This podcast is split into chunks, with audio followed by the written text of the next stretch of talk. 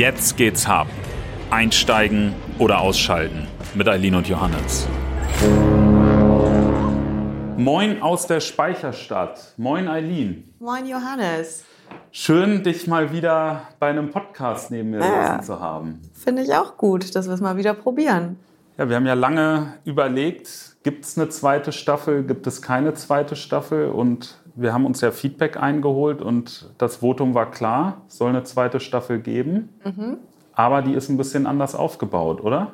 Zumindest nach dem Feedback. Wir probieren mal was Neues aus. Wir sind ja mutig. Wie mutig denn? Was probieren wir denn aus?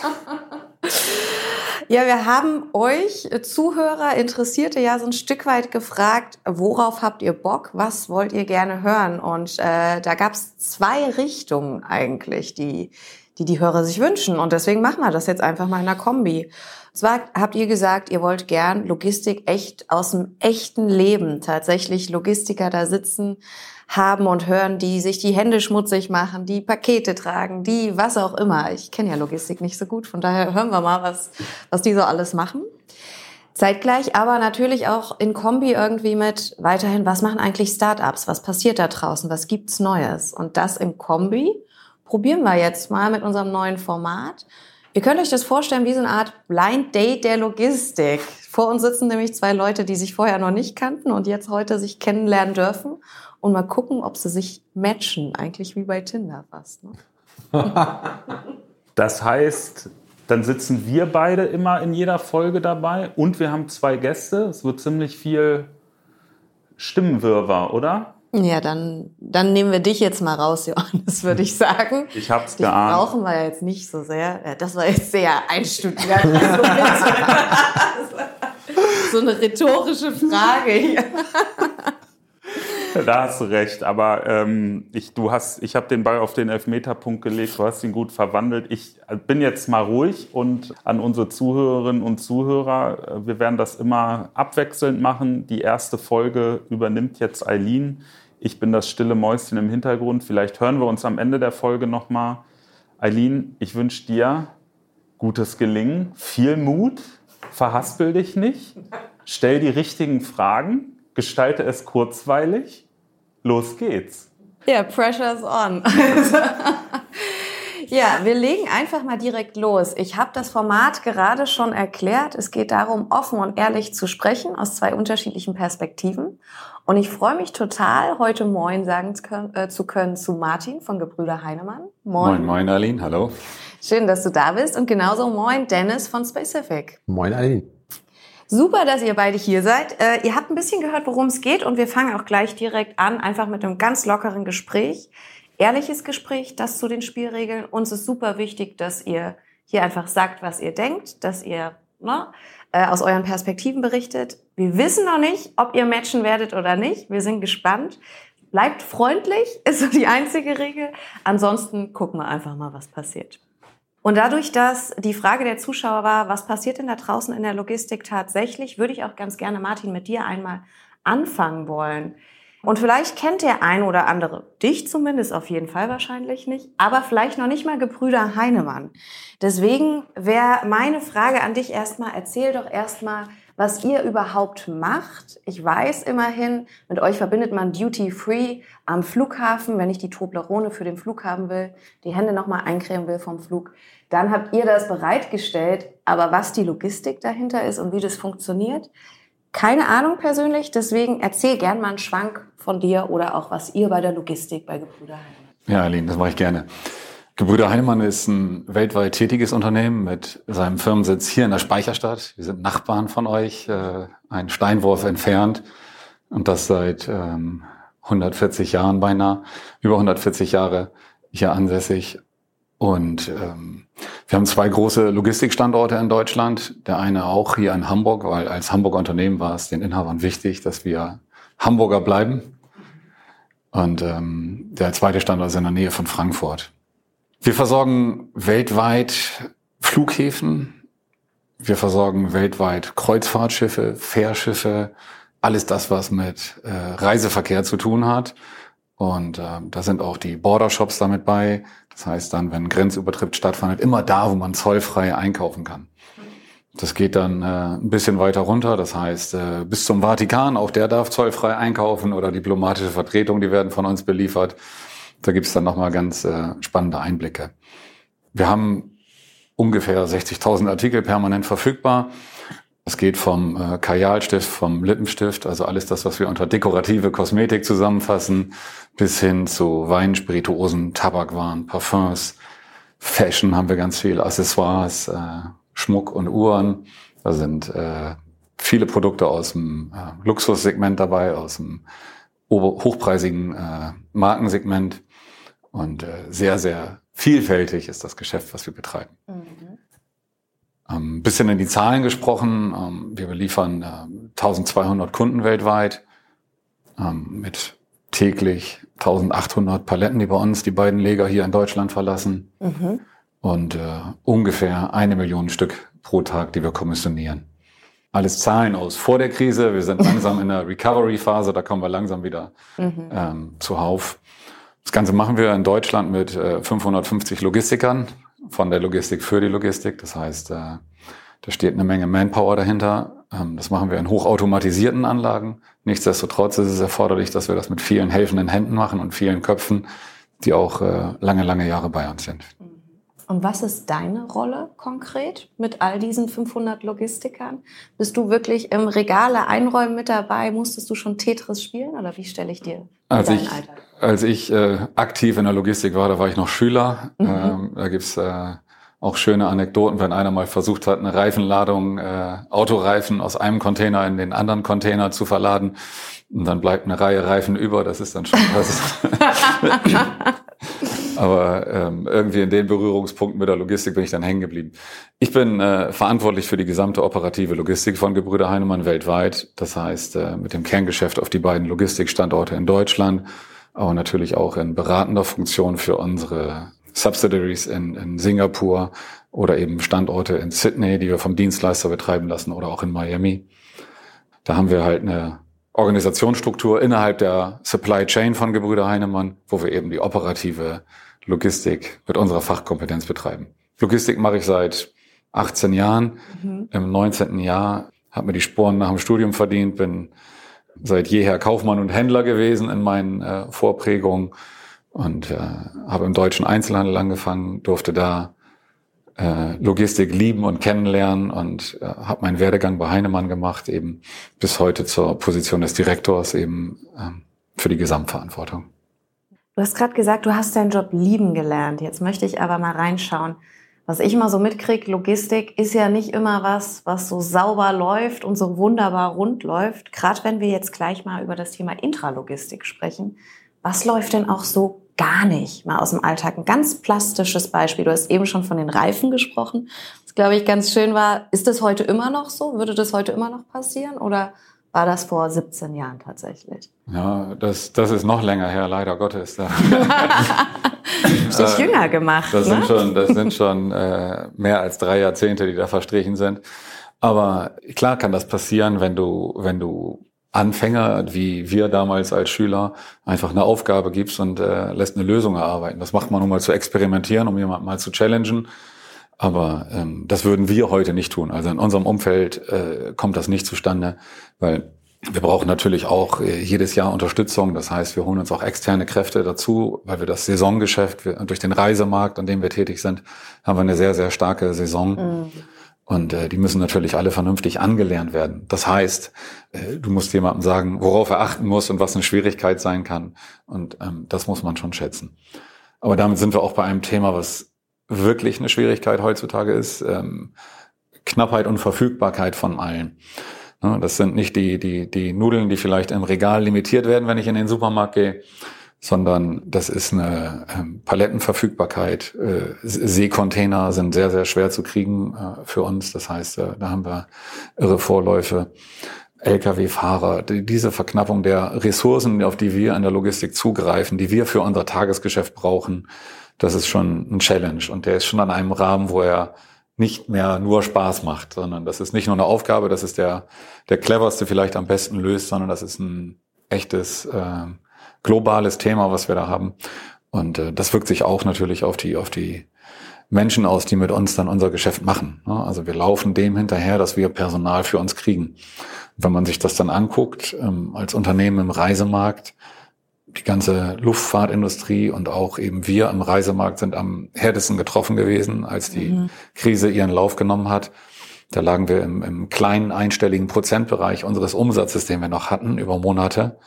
Das heißt, wir waren äh, gezwungen, Maßnahmen zu ergreifen. Das heißt, auch wir haben über sehr sozialverträgliche Freiwilligenprogramme gestartet. Das heißt, auch mit Auffanggesellschaften ähm, und haben äh, einige Kollegen schweren Herzens ziehen lassen müssen und äh, müssen jetzt eben versuchen, dass wir Hände ringen, diesen Bedarf, der wie aus dem Nichts wieder da ist, äh, schließen müssen. Und das sind große Challenges. Und da kann man, glaube ich, auch den Lückenschluss ähm, fassen. Die Wende in der Logistik wird weiter stärker zur Automation hingehen, eben zur die Prozesse, die zu vereinfachen sind, dass man die auch vereinfachen kann. Um ihm einfach zu sagen, die Ressourcen, die ich habe, die Menschen, die mit mir das Geschäft machen, die muss ich so einsetzen, da wo das die Maschine nicht gut oder nicht kann. Mhm. Okay. Jetzt gucke ich tatsächlich mal ein bisschen nach rechts, weil es ist ja kein Dialog zwischen uns beiden, sondern es ist ja ein Gespräch unter drei Personen. Dennis, ähm, hast du sowas wie das, was du jetzt gerade gehört hast, Problem Ressourcenmangel und daraus brauchen wir Automatisierung? Hast du das schon oft gehört, beziehungsweise auch in diesem speziellen Fall durch Corona nochmal gefördert? Ist das für dich ne, kalter Kaffee oder sagst du, äh, nee, das ist nochmal neu, beziehungsweise hast du vielleicht generell auch eine Frage an Martin zum Thema äh, Duty-Free-Logistik? Ich finde es ja ganz spannend. Ähm, ich habe, ich komme ja aus der Intralogistik. Ich habe ja sehr, sehr lange für einen Intralogistiker aus Hamburg gearbeitet und dort Digitalisierung für den mobilen Außendienst gemacht. Also dann genau, wenn die Automatisierung mal steht, dass ein Servicetechniker da ist und reparieren kann. Also der, das war so meine Prozesskette. Deswegen kommt mir dieser Ablauf total bekannt vor. Und das Thema Fachkräftemangel und Personalmangel ist ja ehrlicherweise schon immer ein kalter Kaffee, weil das gab es auch schon vor zehn Jahren. Nur ist natürlich bedingt jetzt, wenn man eine, eine Krise, wie wir sie jetzt in den letzten Jahren erlebt haben, nochmal deutlicher oder natürlich nochmal herausfordernder, erst recht, wenn man solche Maßnahmen wie jetzt Heinemann fahren musste, um das eigene Überleben der Gesellschaft ähm, hinzubekommen. Deswegen kann ich das total nachvollziehen. Ähm, aber auch dort gibt es ja technologische Lösungen, um solche Sachen auch aufzufangen, zu unterstützen. Ähm, effizienter ist ja auch gleichzeitig eine Chance. Ne? Also eine Chance reinzugehen und zu sagen, okay, ähm, wenn ich heute einen Menschen dort und dort eingesetzt habe, kann ich das vielleicht automatisieren? Kann ich vielleicht jemand anderen, wie schaffe ich es den, möglichst schnell Wissen draufzugeben, dass er gewisse Dinge tun kann? Um ihn dabei zu unterstützen oder auch andere Drittsysteme mit zu benutzen und dort die Kombination aus Maschine, Mensch und IT-Technologie, ich glaube, das ist so ein, so ein, Dreieck, was es da eigentlich gilt, äh, zu bearbeiten, das auch voranzutreiben. Jetzt hast du, Martin, ja gesagt, das ist ein echter Pain bei euch. Ne? Also da wahrscheinlich beschäftigst du dich damit tagtäglich, diese Probleme an knappen Ressourcen, knappen Menschen zu lösen irgendwie. Jetzt die Frage, Dennis, könnt ihr mit Specific Martin konkret helfen, beziehungsweise was macht ihr, um ihm eventuell helfen zu können? Die Zuhörer merken schon, jetzt äh, kommt so ein bisschen das, die Magie des Hubs, das Matching, mal schauen, ob es klappt. Na gut, wir könnten jetzt natürlich erstmal eine komplette Produktvorstellung von Specific machen. Ah, ähm, oh, nee. Aber das ist mir viel zu, genau. Also Vielleicht ein Satz dazu. Specific ist ein Technologieanbieter und wir erzeugen intelligente 3D-Modelle im planerischem Aufmaßkontext und Augmented Reality-Lösungen auf Knopfdruck. Das heißt, wir haben eine Plattform dahinter, wo wir Content hochladen können, auf Knopfdruck 3D-Szenen plattformübergreifend bereitstellen können. Und das können wir dann Use Case übergreifend wiederum machen. Was Use Case nochmal? Übergreifend. Hm. Das heißt. Nee, das Wort Use Case nicht. Jeder so, ist ja so äh, englischsprachig. Also für Anwendungsfälle. Mhm. Ja, also Beispiel, wenn ich heute jemanden anleiten möchte, eine Maschine zu reparieren, vielleicht als eine Art Self-Service, weil äh, damit ich nicht auf den äh, Reparaturdienst ähm, meines ehemaligen Arbeitgebers ähm, warten muss, dann kann ich vielleicht eine AR-Lösung nehmen, die auf dem Handy funktioniert, offline und ich habe das einfach da, dann kann er sich das kurz anleiten lassen. Egal jetzt mal ob ein Video, Content ist erstmal völlig egal. Hauptsache er kommt schnell an die Informationen. Muss noch nicht mal AR sein tatsächlich, mhm. aber ich brauche eine Plattform, die das möglichst schnell bereitstellt. Ähm, und die gleiche Plattform und Technologielösung kann ich dann auch nutzen, um Training und Ausbildung zu machen. Weil ehrlicherweise kann es ja nicht sein, ähm, aus Sicht eine, eine Heinemann, dass sie nachher für den unterschiedlichen Anwendungsfall, die die gleiche Technologiegrundlage abbildet, vier, fünf, sechs Supplier da hat, die sie dann wieder alle steuern sollen. Deswegen äh, verfolgen wir ganz klar den, die Strategie Plattform und das sozusagen für eines dann auch anzubieten. Und da kann es sicherlich, ähm, um deine Frage zu beantworten, Berührungspunkte geben. Wie genau, müsste man, glaube ich, viel, viel tiefer reingehen. Martin, was wären deine Fragen jetzt an, an Dennis zu seiner Plattform? Also die, die, die Technologie oder die Techniklösung auf der einen Seite schon, aber glaube ich, wenn ich auf die operative Seite gucke, sage ich mal, also das, wo wir auch wirklich äh, den größten Bedarf immer wieder haben, dass wir da Support brauchen. Das heißt, in der Kommissionierung, das heißt, wie packe ich eine Palette, wie äh, verdichte ja. ich sie richtig. Hm, das, äh, ich habe mir natürlich auch äh, eure Homepage und das, die Produkte angeguckt, die da sind. Das kann ich mir schon vorstellen, dass das was werden kann, wenn ich sage, es gibt eine Lösung, auch wenn es die heute noch nicht auf der Plattform gibt, aber es ist eine Technologieplattform und als Startup eben auch flexibel in der Entwicklung, dass man dann sagt, wenn wir das Problem formulieren oder sagen, da ist die Lösung vielleicht erforderlich, dann äh, erforderlich, dann äh, kann da eine Hilfe gegeben werden. Wir haben verschiedene Stellen und Positionen, wo wir das seinerzeit versucht haben. Auch als wir den äh, zweiten Standort der Logistik in der Nähe von Frankfurt in Erlensee gebaut haben, da äh, gab es dann die Überlegung, ob wir dem Mitarbeiter vorgeben, wie er die Kom Palette mhm. kommissionieren soll. Nur dann ist es eben, dann hängt es wiederum in der ganzen Systemlandschaft. Das heißt, wie ist die Anlage dimensioniert? Wie viele Sequenzer habe ich? Äh, in welcher Reihenfolge dient das an? Wie gut sind die Stammdaten, die ich habe? Ne? Also wie gut ist mein System gefüttert? Und äh, das war in einer Planungszeit äh, 2012, 2014 haben wir den Standort ans Netz gehangen. Da waren wir noch nicht so weit mit Augmented Reality oder mit virtualisierter mhm. Darstellung. Und ich glaube, dafür kann man heute vielleicht sogar neue Use Cases, Anwendungsbeispiele finden, um einfach zu sagen, das wäre noch was, um einfach mitten im Prozess einzusteigen und nicht das ganze System neu zu denken, was dann wieder ein großes Invest münden würde, wenn ich die ganze Automatisierungstechnik, die dahinter arbeitet, läuft, das machen muss. Ich glaube, die, die Fälle, die wir heute dort haben, das ist eher für die, für die Kollegen der Architektur und des Designs. Für mich konkret, wenn ich Optimierung oder Verdichtung von Arbeitsplätzen mache, dass ich sage, ich lege Arbeitsbereiche zusammen, dann kann ich einen, einen Teilschritt daraus nutzen, dass ich dem Mitarbeiter zeigen kann, so kann das hier neu aussehen. Das hilft vielleicht, um, um Schwellen oder Hemmschwellen zu überwinden. Aber äh, direkt in der Kommissionierung wären, glaube ich, die größten Anwendungsfälle, weil da ist am meisten Musik drin. Zur Kommissionierung ist ja ganz typisch erstmal, äh, fahrt so in den richtigen Gang, äh, sucht den richtigen Platz und welche Menge soll ich denn da rauspicken, wenn ich so manuelle Kommissionierung nehme. Ein klassisches System Pick per Light oder auch hier mit, mit auf irgendwelchen Armen und so, das ist ja relativ gut gelöst, aber genau dieses Problem, wie packe ich eigentlich die Palette zusammen, hängt ja auch wiederum damit zusammen. Ne? Also wenn ich einen Teil nehme, dass ähm, wenn ich die, die, die Routenoptimierung quasi durchs Lager perfekt perfektioniert habe, aber dann als drittes Teil ein Teil picke, was über die ganze Palette geht und davor liegen zwei Kugelschreiber auf der Palette, dann wird es ein bisschen blöd. So, ne? Also jetzt immer ein bisschen versucht, in Bildern zu sprechen.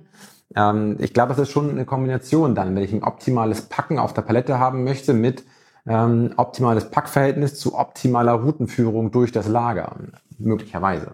Deswegen, ich glaube schon, dass da noch mehr Systeme dran sind. Und ja, natürlich, ähm, eine Visualisierung, wo derjenige was hinpacken soll, mit den entsprechenden Content-Daten dahinter, das ist ja relativ einfach tatsächlich ähm, und kann man dann ja auch super auf die Maschinen draufsetzen. Dennis, meine Frage wäre jetzt, wie würde man das mit eurer Lösung machen? Ich bin ein Packer und dann habe ich meinen, ich, ich habe keine Ahnung, ne? Ich habe meinen Einkaufswagen genommen, bin durch die Regale gegangen, habe alles reingepackt und dann scanne ich die oder? Ich würde gerne erstmal mit eurer Lösung komplett mal zur Seite schieben, weil tatsächlich A, habe ich keine Out-of-the-Box-Lösung, um das hinzubekommen. Ich habe nur die Forschungskraft, das zu tun. Wie ich es oder wie wir es bei Specific angehen würden, ist, wir gucken uns mal gemeinsam im Lager den Arbeitsprozess an und überlegen mal, okay, von, von wo ist die Teilstrecke, die wir tatsächlich optimieren wollen? Den Packprozess auf der Palette war jetzt also das Anwendungsbeispiel. Dann gucken wir uns an, wie sind denn da vorgelagerte und danach gelagerte Prozessschritte, weil ich glaube, dass vor- und nachgelagerte Prozesse mit einbezogen werden müssen, sei es IT-seitig IT oder auch im Ablauf möglicherweise, weil wenn ich jetzt auf einer Straße bin und plötzlich nur noch einspurig unterwegs bin, dann muss ich auch beachten, ach, jetzt habe ich äh, eine Ampelschaltung dahinter mit Stau und Kreuzung und vielleicht, was alles mit beachtet werden muss, wie denn vielleicht die, die Zusammenführung äh, liegt an der Stelle. Und ähm, dann würde man sich überlegen, wie das geht. Und dann kommen wir immer mit, okay, was haben wir denn schon? Und was können wir dann wieder benutzen. Ein Beispiel, wenn ich das kurz anbringen darf. Wir haben ähm, mit XR Scan ja eine planerische Aufmaßlösung geschaffen, die aus, aus einem Use Case heraus Treppenvermessung, aber grundsätzlich jedes Objekt der Welt vermessen kann und hinterher ein intelligentes 3D-Modell erzeugt. Und dann kam die Firma Ammons, ein äh, Stückgutlogistiker um die Ecke und sagte, das ist ja cool, dass ihr vermessen könnt. Dann könnt ihr ja auch Objekte vermessen, also das Sendungsgut als solches, weil das Problem ist, dass die halt ihre LKW-Fläche optimal disponieren wollen und dafür die Vermaßung brauchen von ihren Kunden wiederum. Und dann haben wir unsere Lösung genommen und die, ich nenne es mal, auf links gedreht und ähm, haben daraus jetzt, das ist im Prinzip ist es XR Scan, aber das neue Produkt heißt XR Logistics und ist eine Sendungserfassungslösung. Aber de facto ist das darunter liegend XR Scan vom, vom technologischen Ablauf her. Und die Felder heißen jetzt ein bisschen anders. Deswegen, ich bin immer ein Freund von, ähm, lass uns erstmal in der Theorie das bitte angucken und dann äh, gucken, wie kann man das lösen und wie viel kann man denn wieder benutzen. Weil immer wieder von vorne, das ist einfach nur viel zu viel, viel zu viel Geld. Martin, was sind deine Gedanken? Glaubst du, bei euch würden das die Mitarbeiter auch nutzen? Oder wo siehst du jetzt wirklich in der operativen vielleicht auch Herausforderungen bei der Automatisierung in so einem Prozess? Ähm, wir sind für neue Anwendungsfälle sind wir erprobt, sage ich einfach mal. Also ähm, das, das von dir angesprochene Heatmapping, äh, wir nutzen Google Glasses mit Pick by Vision. Wir haben die äh, äh, Handscanner dort eingesetzt, äh, wo wir die Effizienz aus dem Prozess herauskriegen. Dazu muss man eben wissen, dass wir in der Logistik, wir haben ein eigenes Engineering, Logistical Engineering, wir haben äh, Technical Engineering, wir haben auch unsere Techniker, die selbst die Maschinen warten, weil wir uns das nicht erlauben können, so lange auf Servicetechniker zu warten. Weil wenn die Maschine läuft, dann äh, haben wir auch äh, Deadlines und Fristen zu halten, grenzüberschreitend äh, Abfahrten, äh, Fährschiffe treffen oder auch Kreuzfahrtschiffe erreichen. Das ist äh, in der Logistik ist Zeit immer ein wichtiger Punkt. Ähm, wir haben äh, Exoskelette äh, getestet, immer wieder mit Mitarbeitern, um einfach zu sagen, um die Arbeitsergonomie zu erhöhen, um im Endeffekt für den Mitarbeiter ne, die Ermüdungserscheinung nicht zu haben und auch zu sagen, wie ist der Prozess? Und der Prozess muss nicht unbedingt damit verbunden sein, dass ich nochmal umpacke, um in deinem Beispiel zu bleiben, dass du sagst, jetzt ist das Teil zu groß, das passt hier nicht rauf, ich muss nochmal die anderen, ich muss die Arbeit doppelt machen, das wollen wir vermeiden. Ja, ich glaube mhm. schon, dass das genutzt werden kann, gerade in der Flexibilisierung. Ne? Wenn ich sage, ich habe verschiedene Arbeitsbereiche, sagen wir mal, ich habe 17 Einsatzbereiche bei uns äh, äh, in den verschiedenen Prozessschritten und nicht jeder kann jede Tätigkeit. Und wenn ich dann etwas äh, digital innovativ unterstützen kann, dann habe ich in Anführungszeichen nur noch die Arbeit, die Mitarbeiter davon zu überzeugen, dass das zu nutzen ist. Ne? Das haben wir bei äh, Google Glasses gesehen, also bei Pick by Vision, was wir eingesetzt haben. Und das haben wir auch in den anderen Fällen gehabt. Ne? Das ist immer, man muss viel die Kollegen mitnehmen, um dann zu sagen, das wollen wir ausprobieren. Das ist für euch. Ähm, das haben wir mit einfachen Technologien gemacht. Das haben wir mit äh, den äh, Hubsaugvorrichtungen gemacht, wo es einfach um Ergonomie geht, damit wir halt den, den Rücken und das Skelett der Kollegen schützen. Ich glaube schon, dass wir da äh, Fälle finden können. Okay digital affiner, als ich gedacht hätte, weil ich glaube ganz oft, dass bei solchen technologischen Innovationen ja die Herausforderung will, dass dann der operative Mitarbeiter tatsächlich machen, will er seinen Prozess ändern und so etwas. Aber wenn ihr da so offen seid, dann wäre tatsächlich meine Frage in eure Richtung. Denkst du, dass das ein spannender Mehrwert für euch als Gebrüder Heinemann? Würdest du direkt in Hamburg oder in Frankfurt sagen, Mensch, Dennis, wir sollten mal sprechen, um da und da mal das und das auszuprobieren? Oder auf jeden Fall, auf jeden Fall. Wenn wir, wenn wir schon die Gelegenheit haben und heute hier zusammensitzen, äh, um einfach zu sagen, möchte ich äh, Dennis gerne einladen, vielleicht erst in Hamburg. Ich glaube, du bist auch in Hamburg ansässig. Sehr gerne. Ähm, aber dann, dass man dann auch mal sagt, äh, man kann mal den Ausflug nach äh, Frankfurt machen und dann zu sagen, das sind die Prozesse, um die Prozesswelt zu verstehen und einfach zu sagen, ist da ein Hebel dran? Mhm. Ja, weil ähm, da sind wir immer offen für, um einfach Lösungen zu bringen, die äh, auch von, von anderer Sichtweise kommen. Ne? Man kocht ja doch in seinem eigenen Süppchen und hat, äh, so gerne man dann auch will, nicht immer die Scheuklappen ganz weit geöffnet, sondern ist dann fokussiert, weil man zum Beispiel eben eine generelle Ressourcenknappheit im Fokus hat und darum kämpft und dann seinen Blick nicht so weit schweifen lassen kann, wie man das gewohnt ist. Deswegen ist für uns der Input von außen immer wichtig. Deswegen sind wir ja aber auch schon lange, lange Mitglied hier im damit wir den Input kriegen. Ja, das ist, das Die hilft. Die kleine uns. Werbeeinheit gibt's auch dabei. Die Einladung nehme ich natürlich herzlich gerne an. Sehr gerne auch in Frankfurt. Ähm, freue ich mich auch mal wieder in die Region zu kommen. Und es ist für uns natürlich auch immer extrem wichtig, dann auch zu gucken, ja, wie funktioniert denn das und wo können wir dann auch wirklich einen Wert stiften? Weil, also mir ist es extrem wichtig, nicht einfach nur irgendwie, juhu, ich habe äh, eine Lizenz erkauft oder so, äh, sondern es muss ein Business Case für den Kunden da sein. Ähm, ich sage immer so schön, der, also im ersten Schritt, wenn ich ein Business Case auf dem Bierdeckel schreiben kann und da kommt was bei raus, dann kann ich, lohnt es sich auf jeden Fall tiefer reinzusteigen. Und ich glaube, das ist halt bei der Logistik auf jeden Fall ein Fall. Und äh, deswegen freue ich mich drauf. Jetzt würde ich aber gern noch mal einmal noch eins tiefer gehen, weil wir haben gerade über ähm, Frankfurt und Hamburg gesprochen. Mhm. Da sind eure großen Lager, ne? Umschlagslager, wie auch immer man das nennt, ne? Mhm. Wir, wir, nennen sie unsere Logistikzentren. Ah ja, die Logistikzentren. Ja. Muss man ja manchmal auch Vokabeln klären. Wo wäre denn wahrscheinlich der größte Pain? Weil was ich mir auch vorstellen kann, du hast Kreuzfahrtschiffe und Flughäfen genannt. Mhm. Da hätte ich gedacht, ist das Thema Platz ja auch ein Riesenthema. Wahrscheinlich hat man extrem wenig Platz, um ein großes Lager vor Ort zu haben. Und wenn ich jetzt darüber nachdenke, wo würde man am ehesten mal schauen, ist das wirklich das Logistikzentrum oder wäre das vielleicht sogar auf dem Schiff, äh, am Flughafen oder sowas? Vermag ich für die äh, Endkunden und Standorte von uns gar nicht so zu beurteilen. Aber ich glaube, wir, wir beliefern ähm, unsere Kunden eben auch täglich. Mhm. Das heißt, äh, um das Platzangebot, was dort ist, optimal zu nutzen. Das heißt, äh, der Service ist bei uns allumfassend. Wir liefern vom einzelnen Lippenstift äh, bis zur Vollpalette Wein, je nachdem, wie der Kunde das haben will und braucht. Und äh, er kann also jeden Artikel auch im Einzelstück bekommen mhm. von uns in der Kommissionierung. Und ich glaube auch da kommen, da finden wir viele Anwendungsbeispiele. Das heißt, wir kommissionieren sehr viel in Kartons rein, Kartons auf Palette und Palette im LKW. Aber da hört der Prozess auf, weil da mhm. sind zu viele gesetzliche Restriktionen. Aber äh, genau in der, in der Logistik, wir haben die von mir verschiedenen, 17 verschiedenen angesprochenen Bereiche, in denen wir tätig sind und, und Ware bearbeiten unter allen Erfordernissen. Ob das temperiert, gekühlt, äh, äh, klimatisiert ist im Humidor. Da gibt's verschiedene Fälle, wo Ware eben angepackt und angefasst wird. Und ähm, ich glaube, dann nehmen wir uns mal einen Tag Zeit und dann äh, gucken wir uns mal die Stadt Tatsächlich eine Idee für so einen Duty-Free-Shop. Ähm, die Menschen, die da reinkommen, haben ja meistens relativ wenig Zeit oder sie haben ganz viel Zeit. Also das sind da die beiden äh, Extreme. Und ähm, du hast ja vorhin erzählt, dass ihr auch Uhren in den Shops mit drin habt. Und äh, ich möchte ja eigentlich immer gerne sehen, wie die Uhr sich am Handgelenk äh, auch ausfüllt. Und das kann ich natürlich auch super über AR machen, indem ich einfach die Produkte virtualisiere. Wenn, das ist ja meistens sowieso schon da. Und dann habe ich einfach einen QR-Code, scanne den ab und halte das dann über meinen äh, Arm und kann es mir dann direkt angucken, bevor sie die ganze Ware anfangen auszupacken.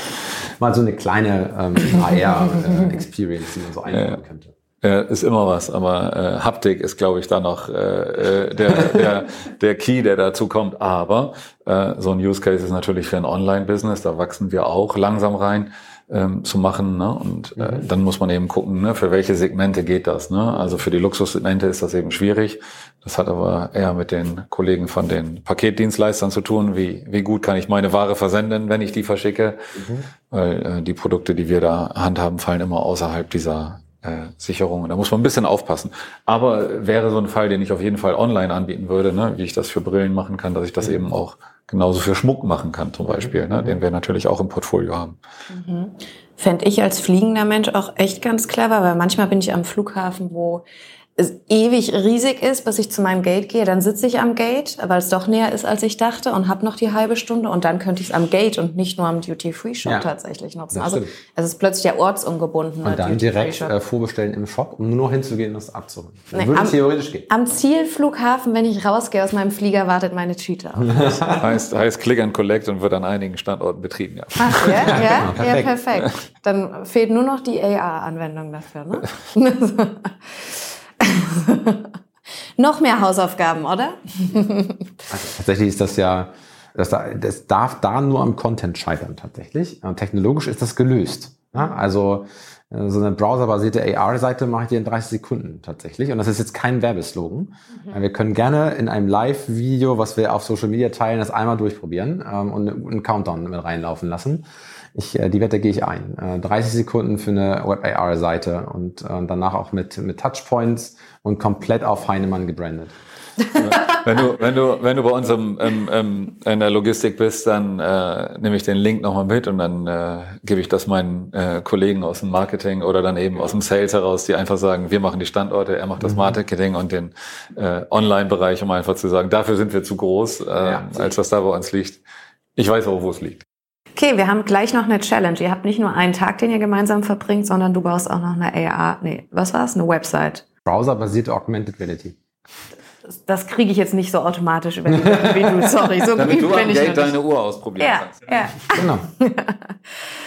Gut, ich glaube, dann sind wir aber, glaube ich, am Ende unseres ersten Experimentes so langsam. Und eigentlich wollen wir immer eine kleine Frage stellen. Ihr habt die jetzt vorab eigentlich schon so ein bisschen beantwortet. Denn was machen wir im Hub nach so einem Erstkennenlernen zwischen Unternehmen und Startup, wo wir vielleicht ein Problem lösen, was hier in der Kommissionierung vielleicht da ist mit einer Lösung, die der Dennis vielleicht hat, auch wenn sie noch nicht fertig ist, sondern er sie gerne bedarfsorientiert äh, gestalten möchte. Stellen wir immer die Frage am Ende des Tages, ja, wie war es denn für dich? Ne? Fandst du es nett und sagst, ja, war ganz nett. Ich kenne vielleicht jemanden, wo ich mal sagen kann, äh, mit dem kannst du mal schnacken. Let's stay friends. Oder sagt ihr eigentlich, hey, das ist sogar ein Match made in heaven. Ich glaube, wir haben ein Problem. Ich glaube, ihr habt eine Lösung.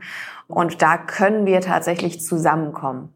Wir wissen immer, nach so einem Erstgespräch geht sie erst in die Tiefe und Match made in heaven muss nicht heißen, dass ihr jetzt einen Vertrag unterschreibt. Ne? Aber äh, diese Grundtendenz finden wir immer ganz spannend und da sagen wir immer so eins, zwei, drei, wir zählen gerne runter und dann einmal bitte auf die Karte zeigen, wo ihr sagt, das ist für euch heute das Gefühl. Ich würde es einfach mal runterzählen, von daher drei, zwei, eins. So, okay. Und äh, ihr habt das gemacht, was wahrscheinlich die meisten auch erwarten, tatsächlich Match Made in Heaven. Vielleicht einmal noch mal ganz kurz in eure Richtung. Warum und wie war das Gespräch für euch? Ich äh, fange mal mit dir an. Martin. Ja, danke, Aline. Match Made in Heaven, weil ich glaube, die sind so flexibel und, und beweglich jetzt schon das, was du gesagt hast in deinen Lösungen, die du uns hier anbietest und sagst, äh, ich mache dir in 30 Sekunden deine äh, webbasierte Augmented Reality Seite und äh, auch äh, wie das Verständnis dahinter ist, wie die äh, Prozesse funktionieren. Ich freue mich darüber äh, und, und sehe das als, als kleine Challenge und kleine Innovation, um mal wieder was auszuprobieren, um den Blick woanders hinzuschwenken und äh, danke, dass du den dahin gelenkt hast. ja, weil ich freue mich einfach, dass wir wie eine Chance haben, auch, auch andere Use Cases noch auf die Plattform zu bringen. Weil mir geht es darum, das ist quasi unsere Mission, Augmented Reality oder halt dann auch die Sensorik, die dahinter liegt, wenn ich jetzt ein Smartphone mit LiDAR-Technologie und Kameras etc. nehme, in brauchbare Industrielösungen umzusetzen, damit die KMUs diese Lösungen nutzen. Weil dass alle den Nutzen erkennen, ist klar, aber die Kosten sind immer viel zu hoch und deswegen passt das Verhältnis meistens nicht. Und da wir aber das, das Grundproblem ja schon quasi als Technologie lösen, ist der Kostenfaktor dann bezahlbar auch für jeden KMU. Und das ist das Ziel. Und deswegen freue ich mich, dass wir dann auch mit meiner alten äh, Intralogistikbranche ähm, oder Problem an der, an, an der Stelle dann auch wieder gemeinsam mal schauen, wo wir dort ergänzen können. Okay. Das freut mich persönlich sehr. Jetzt gucke ich aber doch noch mal in eine andere Richtung und guck mal den Johannes noch mal an. Johannes, die erste Runde ist fast durch im neuen Konzept. Du warst ja so ein bisschen Zuschauer auf den VIP-Plätzen hier neben mir zurückgelehnt. Äh, wie, wie war die Runde für dich? War es so wie im Alltag bei uns hier, Matching? Oder was ist dein Gespür nach der ersten Session? Ja, ich bin nicht eingeschlafen. Das ist schon mal, glaube ich, äh, sehr positiv. Nein, Spaß beiseite. Ich habe wirklich sehr, sehr gerne zugehört. Ähm, es äh, war ja nicht gescriptet. Das können wir ja offen sagen, dass das hier gleich ein Match made in heaven wird. Ich glaube, das war äh, sehr, sehr kurzweilig. Ich musste mir ab und zu so ein bisschen auf die Finger beißen, weil ich auch gerne noch äh, eine Frage gestellt hätte. Äh, ich glaube, das ist in dem Format so, dass man dann wirklich so zum Zuhören verdammt ist. Ich habe zum Beispiel äh, ganz klar den Wunsch, wenn ihr beide euch in Aumühle oder in Frankfurt trefft, dass zumindest einer von uns beiden mitkommen kann, äh, weil wir ja, das glaube ich für uns beide auch eine ganz gute Erfahrung wäre, so ein, so ein Logistikzentrum auch mal von innen zu sehen. Und ähm, dann äh, musste ich natürlich ein bisschen schmunzeln äh, bei der Anleihe mit äh, dem Businessplan auf dem Bierdeckel. Wenn das Friedrich Merz hört, der ja mal die Steuererklärung auf dem Bierdeckel aufschreiben wollte. Aber das bringt mich zu einer coolen neuen Veranstaltungsidee, die Dennis da eigentlich unbewusst äh, rausgehauen hat vielleicht. Ein Wettbewerb, seinen Businessplan auf dem Bierdeckel schreiben zu können. Wenn das einem gelingt. Äh, das probieren wir mal aus. Ähm, Darf ich kurz eine einhaken, wo das Ja. Thema herkommt? Also, Die es- Zeit es, ist um. es geht ja darum, also aus, ich bin ja Lösungsanbieter und mein Kunde muss immer ein Business Case für sich haben. Immer, sonst macht er es nicht. Also wir machen das ja nicht zum Spaß. Das muss man ja ganz klar sagen, sondern wir wollen entweder ähm, effizienter werden, damit Kosten einsparen, oder wir wollen mehr Umsatz generieren als, als Anbieter oder am idealsten beides, weil dadurch entsteht das in der Mitte Geld verdienen. So, und ähm, wenn ich jetzt für so einen Trainingsbereich ein Business Case für AR rechnen möchte, dann muss ich ja schon mal irgendwie ein Gefühl haben, wo ein Hebel ist zum Beispiel. Dann kann ich mir überlegen, okay, was kann ich denn einsparen? Nehmen wir mal ein Training an so einer Intralogistikmaschine, die da irgendwie rumsteht. Dann äh, könnte ich sagen, ich virtualisiere dieses Objekt und das Ganze kostet mich Geld. Und ähm, dann kann ich halt rechnen, äh, wie häufig das passiert, äh, die Anzahl der Schulungsteilnehmer und und und. Das geht wirklich auf den Bierdeckel. Und da steht da eine Zahl. Und dann kann ich mir überlegen, wie viel Geld, keine Ahnung, wenn da jetzt mal angenommen stehen 300.000 Effizienzpotenzial pro Jahr drin, und das ist jetzt nicht viel tatsächlich, dann kann ich mir überlegen, gut, habe ich eine Lösung, die ich eins zu eins einführen kann? Hm, ja, nein, vielleicht. Wohl eher nicht, weil ich habe noch nie erlebt, dass ich ein Produkt eins zu eins irgendwo einsetze, als sei denn, es ist im App Store. Aber eigentlich muss jede Businesslösung gecustomized werden. Immer. So, und dann kann ich doch hingehen und sagen, ich nehme 10% davon, in dem Fall jetzt 30.000 Euro, und baue mal mit einem Anbieter ein POC und probiere das aus. Es geht ja auch darum, die ersten Schritte zu machen in Technologiefelder, um zu gucken, um zu lernen etc. Ähm, Und das ist tatsächlich genau das. Und dann gehst du nachher auch in die feinere Rechnung rein. Ich glaube, aus Startup-Sicht ein Business Case auf dem Bierdeckel zu schreiben, was, was ja, glaube ich, deine Intention jetzt war, das ist, ähm, also kann ich auch machen tatsächlich. Ich schreibe den Preis hin, die Anzahl der Nutzer hin, Thema erledigt. Ähm, aber das ist, glaube ich, nicht das, was du hören willst. Nee, du hast mir jetzt ein bisschen den Wind aus den Segeln genommen, weil ich eigentlich beim Match Machine in Zukunft einfach einen Stapel Bierdeckel dazulegen will. Aber ähm, vielleicht äh, fällt uns da was, was äh, Witziges zu ein. Ich fand es auf jeden Fall sehr kurzweilig. Die Latte liegt hoch für die äh, nächste Folge. Das können wir ja vorwegnehmen, bei der ich dann Fragesteller bin. Und ja, ich danke euch dreien. Hat, hat Spaß gemacht zuzuhören. Ich möchte noch die Einladung natürlich an euch beide erweitern. Äh, Ihr seid herzlich eingeladen und Dennis und ich passen auf, dass wir euch beide in Kenntnis setzen. Nicht nur einer von euch beiden darf mitkommen. So wie die Inzidenzen sich gerade verhalten in Hamburg, äh, gehen wir da auch entspannt mit um, dass wir wieder Besucher bei uns in der Anlage haben. Und da gehört ihr beide natürlich auch dazu. Dürfen wir dann mal Palette packen? So ein Wettbewerb? Wer am besten die Palette? Das finde ich mega gut. Schade, dass die anderen jetzt nicht Johannes Augen sehen können, dass er körperlich bei mir arbeiten darf. Äh, dann, dann erweitern wir den äh, Podcast und wir filmen das Ganze. Genau. Auf halten wir hiermit fest. halten wir hiermit fest. Mensch, wir, wir laden uns ganz schön viele Herausforderungen auf. Und das schon nach der ersten Folge jetzt. Aber ähm, nehmen wir an. accepted. Challenge accepted, genau. Gut, dann war's das für heute. Wir freuen uns auf Frankfurt und auf die Tetris Challenge und ähm, wünschen euch erstmal noch einen schönen Tag hier in der Speicherstadt. Vielen Dank, dass wir da waren durften. Ebenso, danke von mir an euch.